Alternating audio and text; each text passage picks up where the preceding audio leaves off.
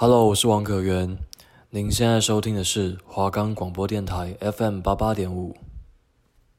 您现在收听的是 FM 八八点五华冈广播电台。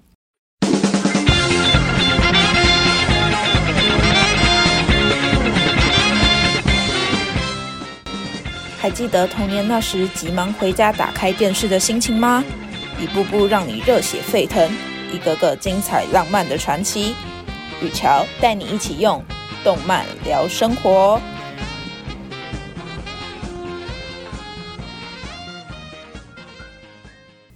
欢迎收听今天的动漫聊生活，我是主持人雨乔。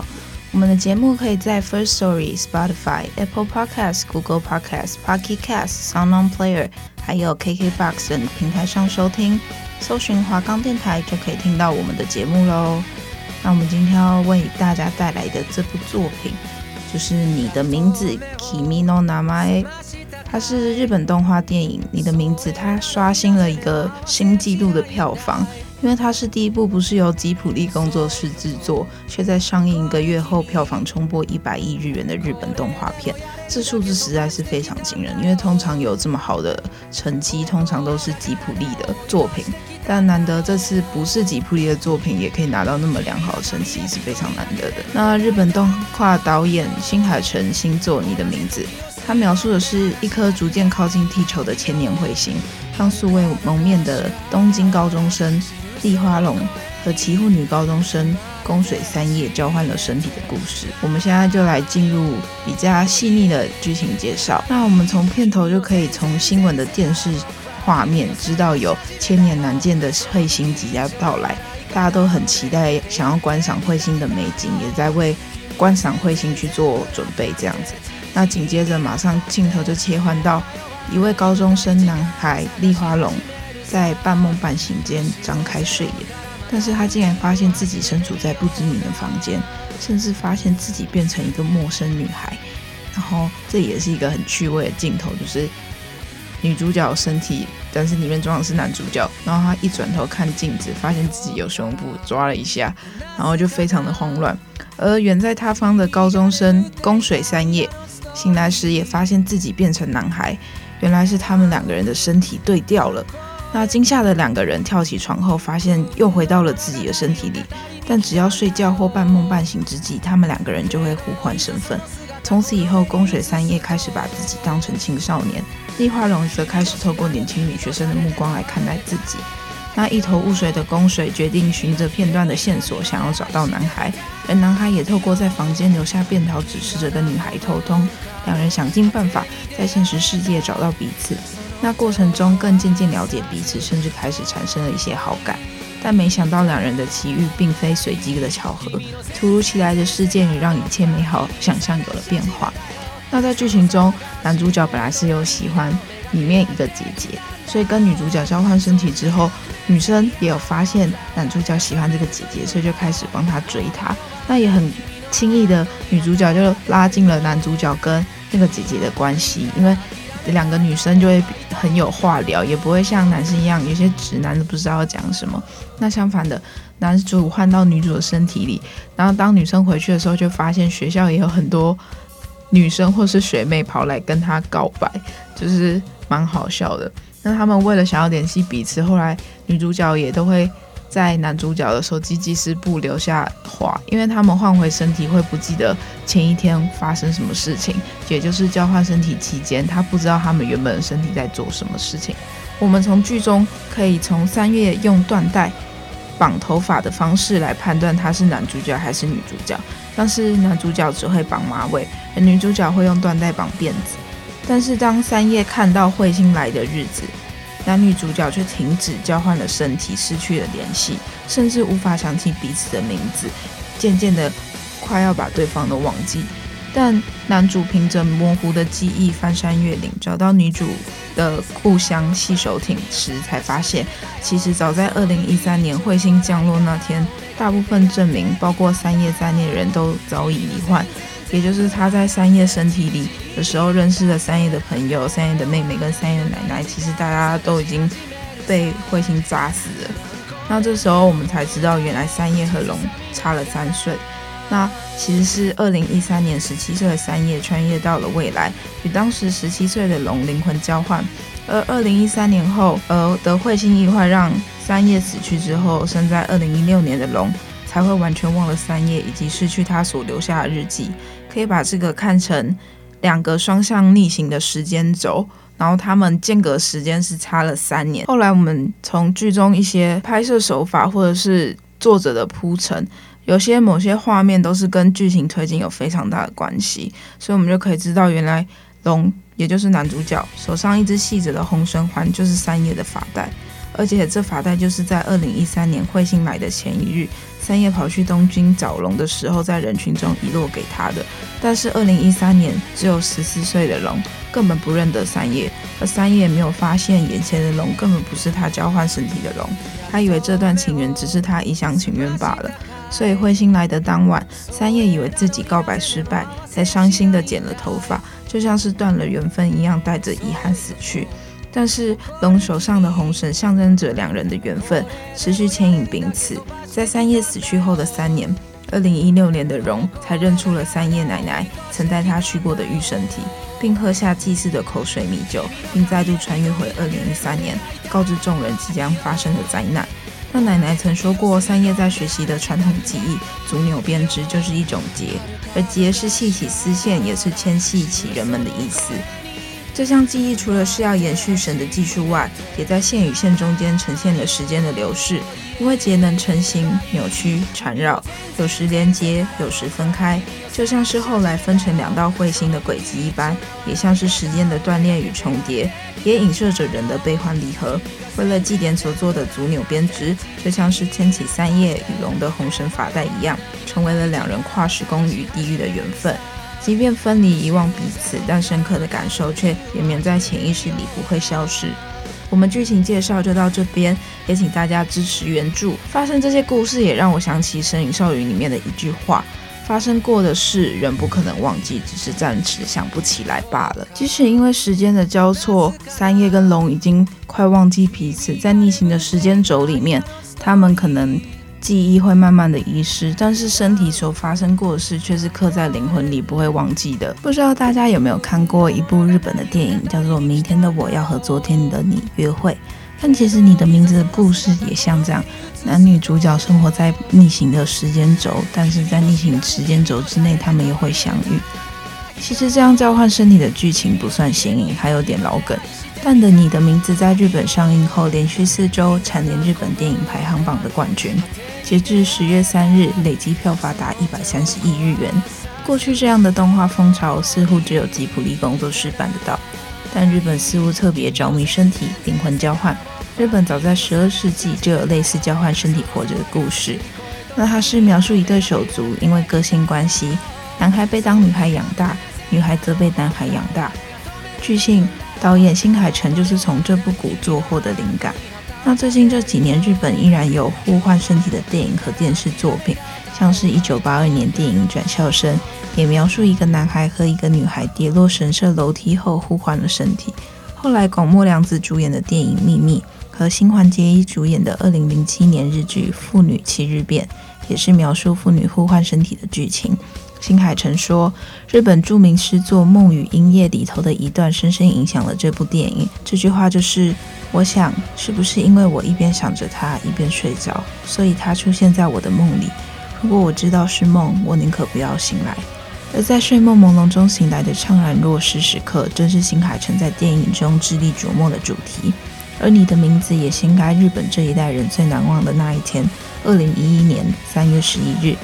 这一天的下午两点四十六分，发生东日本大地震，随后更引发海啸，总计夺走一万六千人的性命。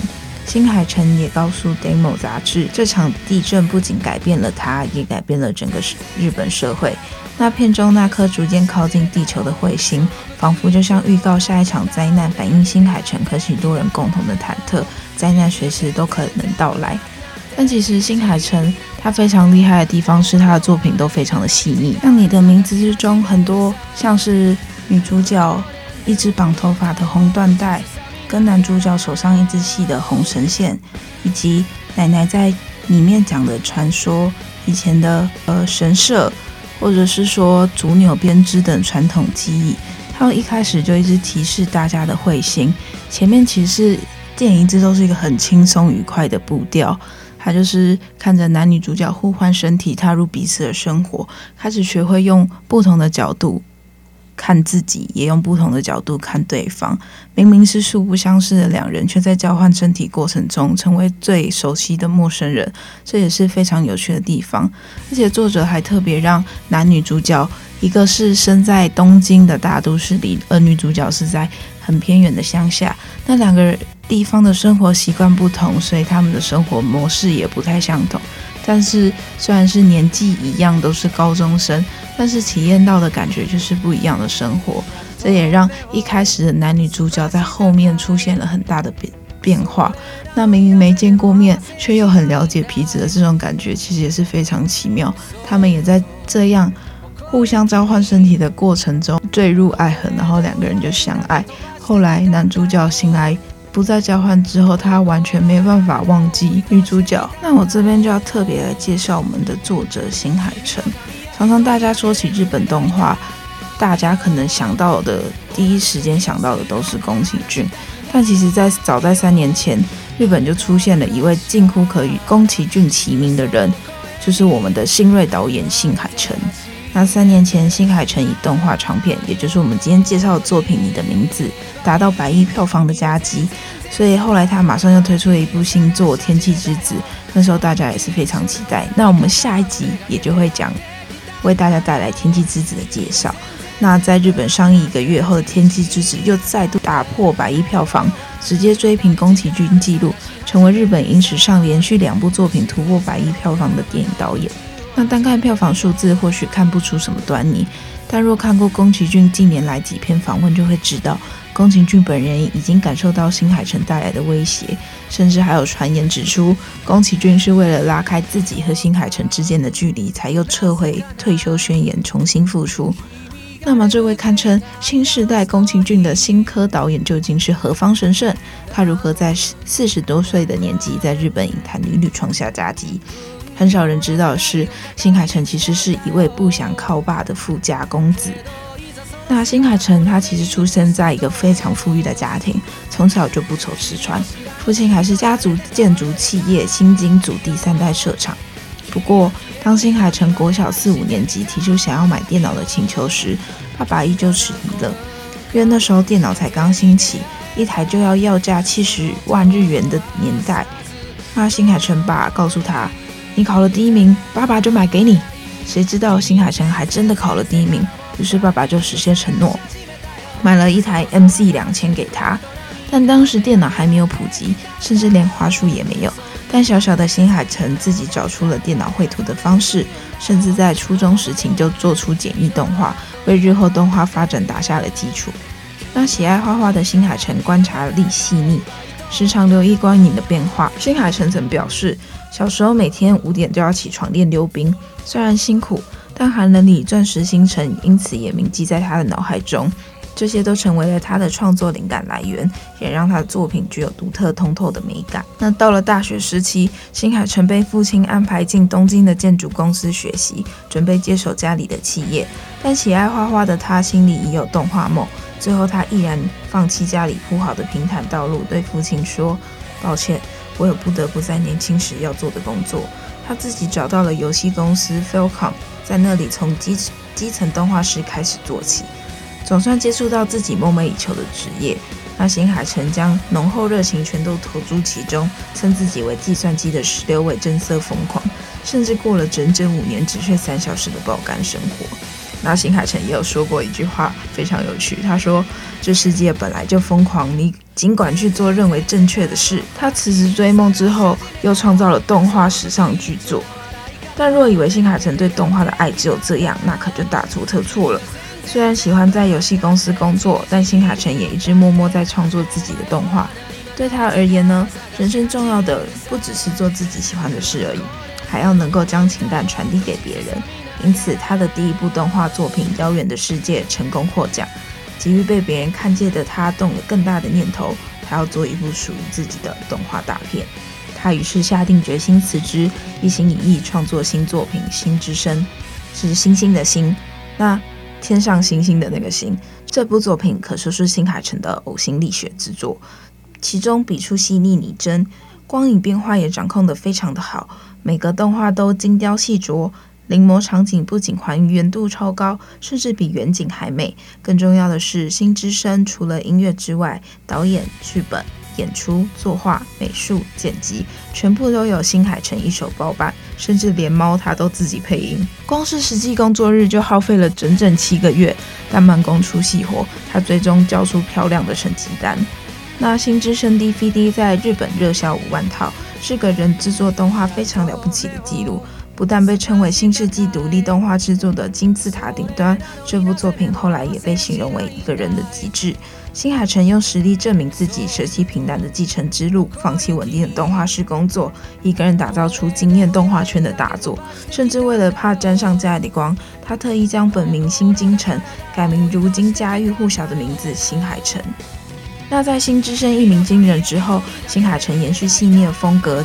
亲坚持亲手绘制每一张作品，其后的动画作品就有《秒速五厘米》、呃《炎夜之庭》都大获成功。那二零一六年《你的名字》在日本上映后，新海诚再度冲破自己的纪录，不但在短短半年内突破两百亿票房纪录，同时也成为日本影史上票房纪录第二，仅次于宫崎骏代表作《神隐少女》的作品。那新海诚就此成为动画大师，就连家里的建筑企业新金组官网都忍不住放上消息，并在他的名字后面注解“毕设社长之子”。那不过你的名字大红大紫，新海诚却有了成名后的忧惧。他说这部电影还称不上完美，面对大众的过誉，他甚至不再认为大家应该看这部片。然而新海诚的谦虚无法掩饰他的才华，他被为誉为新时代宫崎骏。在宫崎骏说出自己即将隐退后，更是成为大家心中日本动画的接班人。对此，新海诚也感到诚惶诚恐。他说自己觉不到宫崎骏的水准，也害怕宫崎骏看到你的名字，因为他会看出所有的缺点。不过，虽然自认对宫崎骏望其项背，但新海诚也很坦诚地说自己跟宫崎骏不一样，有别于每天都在冒险拯救地球，自己更着重于日常生活与情感传递。我怕拍不出宫崎骏的那种电影，也不是很想拍那种电影。新海诚这么说。但是其实有趣的是，当媒体问起宫崎骏对你的名字的看法时，宫崎骏表示，那部电影其实引起的热潮，其实也不会一直延续下去的。此番言论让许多人猜测两人之间的余量情节，甚至也有人怀疑宫崎骏是否因此才收回自己的退休宣言。其实我觉得，就是。宫崎骏也蛮没水准的，就是通常对于自己的后辈得到成功，应该是称赞，不是是讲这种不屑的话。但是无论如何，新海诚的绘画功力都毋庸置疑啊，在电影史缔造的奇迹，更是将日本动画推向极致。这样一个含着金汤匙出生的贵公子，靠着自己的双手画出不一样的人生的蓝图，实在让人心悦诚服。那的确，我个人也是宫崎骏跟新海诚的大粉丝，他们所有的作品我都有看过，而且是刷了好几遍。那像宫崎骏的作品，我每一个 DVD 我都有买。那新海诚的我是还没有买，可是我觉得这两者最大不同的感觉是，就是。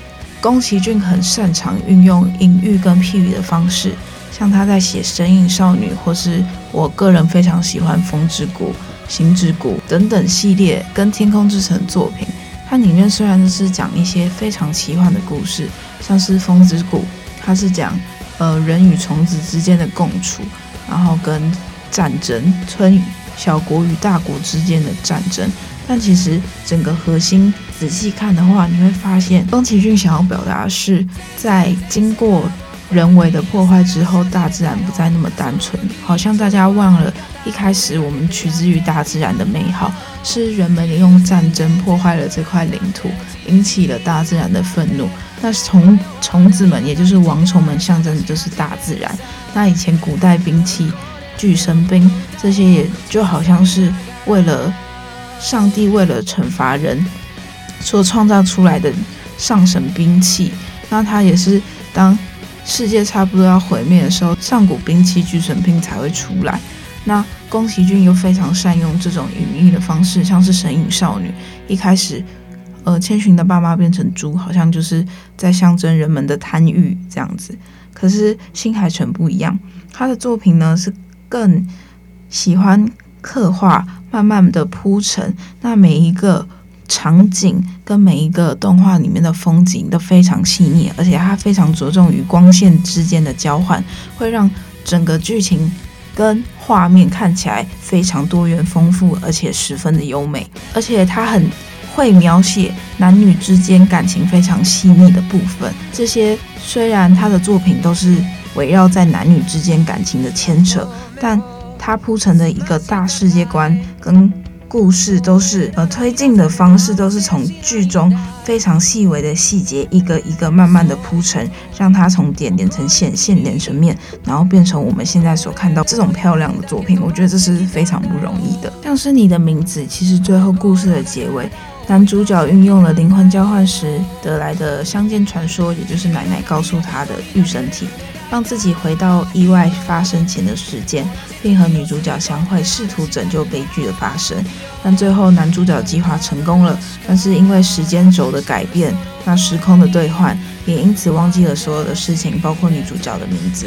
但是他一直在心中仍在寻找某种东西，直到事发后的 N 年，在相互交错的列车上，遇见他们男女主角看见彼此，并楼梯上擦肩而过。那记忆的消失的确让两人忘记曾经有过的一切，却没有断掉男女主角对彼此的熟悉感。拿一句话写下电影的结局，并又开启男女主角的故事。电影里面藏有太多的细节和巧思，在爱情故事里头加入了更多的元素，亲情、民间传说、时空穿越、友谊等等，都让整部电影更加丰富而精彩。其实，在我看过新海诚的作品那么多之后，我认为新海诚的电影其实它不仅是呈现一个故事而已，更多时候是在传递一种感情。那秒速五厘米里头，想爱又力不从心的无奈和擦肩而过的遗憾。那云之彼端主角三人一同达成心愿的承诺和你的名字男女主角在人群中寻找彼此身影的失落感与期盼，就是难以言喻。但是虚无缥缈的情怀，大概就是新很新海诚想在电影里让观众们体会到的感觉吧。那我个人是觉得新海诚感觉是经历过什么，因为他每部作品都是写男女之间的感情线的部分，然后当主轴去贴近整个故事。可是事实上，如果个人没有这种经验的话，没办法写出这么细腻的感情线的。所以我觉得新海诚一定是有经历过什么，毕竟他在那么多作品之中都是在写男女主角两个人之间的感情轴，虽然故事都不一样。那其实新海诚在你的名字小说的后记有提到，他原本只想推出动画作品，但之后觉得想法用文字来表达更贴切，还是写了小说。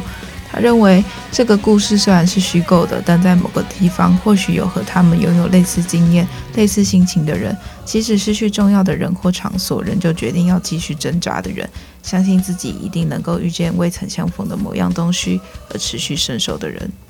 其实，在你的名字故事中，女主角和她的同班同学就有两个抵触的价值观。三叶和河原是同班同学，也是家族事业的下一代接班人，但对于未来有非不同的想法。三叶总觉得祭典举行时在众人面前跳舞是件很丢脸的事情，但他非常向往都市生活。而河原是地方建设公司社长之子，曾经他有想要离开这个乡下小镇的念头。但他现在更想制造有魅力的建筑，增加小镇的价值。他在里面也有说过，我也想离开这座城镇，可是我做不到，因为我身上背负着责任与道义这种东西。离开这里虽然很爽，不过我心中也有留在这里努力下去的心情。我要亲手把这里造大成，用不着被别人说是这种小镇的城镇。其实，在原著《你的名字》之中，在动画里，三叶的父亲是一个非常让人家讨厌的角色，因为其实是奶奶把三叶和他妹妹一起养大的。但其实三叶的爸爸在生他的时候有讲：愿这个孩子身上只有幸福，愿这孩子不会独自品尝心酸。那同时体验到这个婴儿是比自身还重要的存在。虽然他父亲的角色很讨厌，却是在外传中最让我感动的一个角色。尤其是对妻女的深情，包括不顾一切反对要娶三叶的妈妈，还有想让三叶上大学去见识外面的世界。那我这边就要特别来提到片头以 Red Wings 的前前前世，快速带过龙与三叶两人灵魂交换的片段。那在三叶身体里的龙，随着奶奶上山祭拜御神体。奶奶问三叶：“你现在在做梦吗？”这时龙突然惊醒，三叶和龙都有不由自主流泪。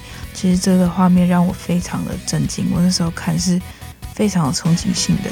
那后来就像我前面讲的，龙想要去找三叶，凭着记忆绘制出小镇的风貌。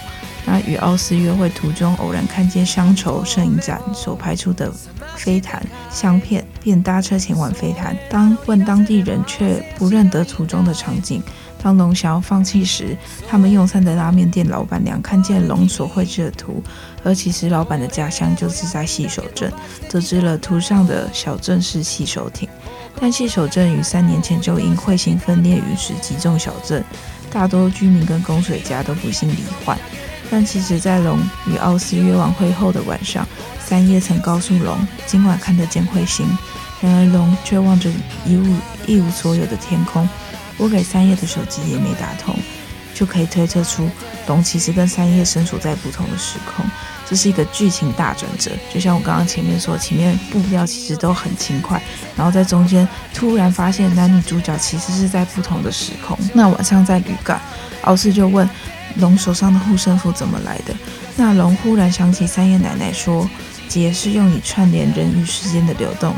他就走到御神体，喝下代表三叶半生的口诀酒后产生的结，就是那个吐过口水的米酒。那便以阵晕眩和三叶交换身体，那时间就回到三年前。就是我刚刚前面有说到，他想要改变。那这里是。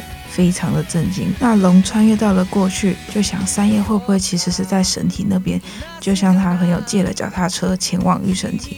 那在山顶时，他们听得见对方的声音，却看不见彼此。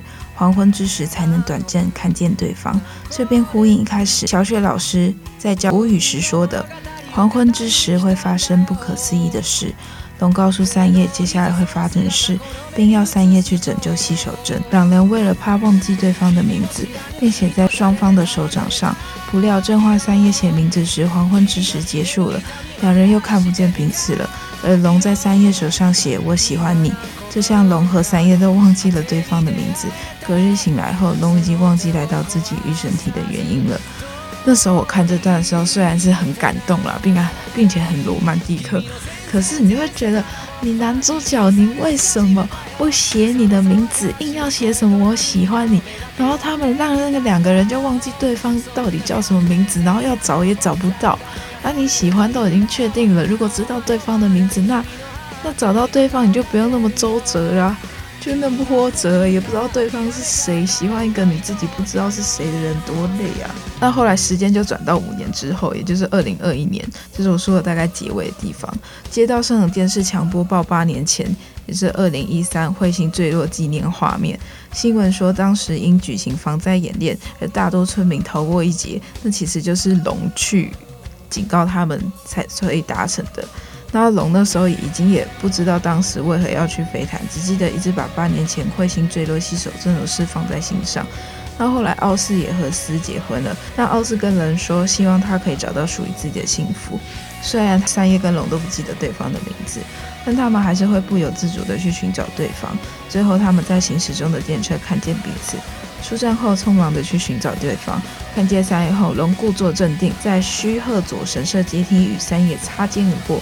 因为不确定对方明明会后悔，却不敢开口。但是龙还是鼓起勇气转身问。此时三叶喜极而泣，然后他们一转头啊，就说 “Kimi no namae”，就是你的名字，也扣回这电影的主题。我觉得这看完其实是有点起鸡皮疙瘩。